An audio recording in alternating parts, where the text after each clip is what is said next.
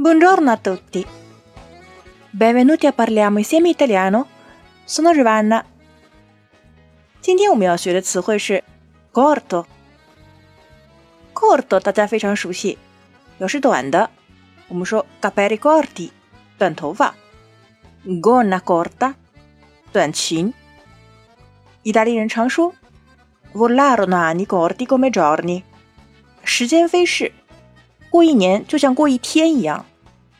Siete d'accordo? Io penso di sì. Corto 除了表示短之外呢，还有短缺的意思。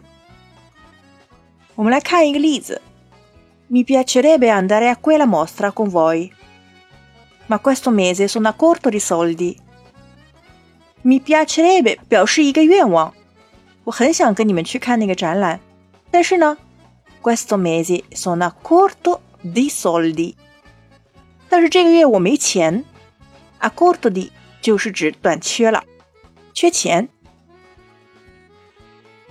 另外，我们还有一个词组叫 prendere la via corta，从字面就能看出呢，可以指抄近路，也可以指找个窍门。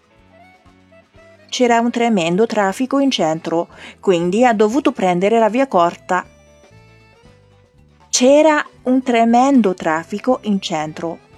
市中心堵车堵得很厉害，un tremendo traffico，一个很可怕的堵车。Quindi ha dovuto prendere la via corta，所以呢，他就抄了近路了。Avete capito？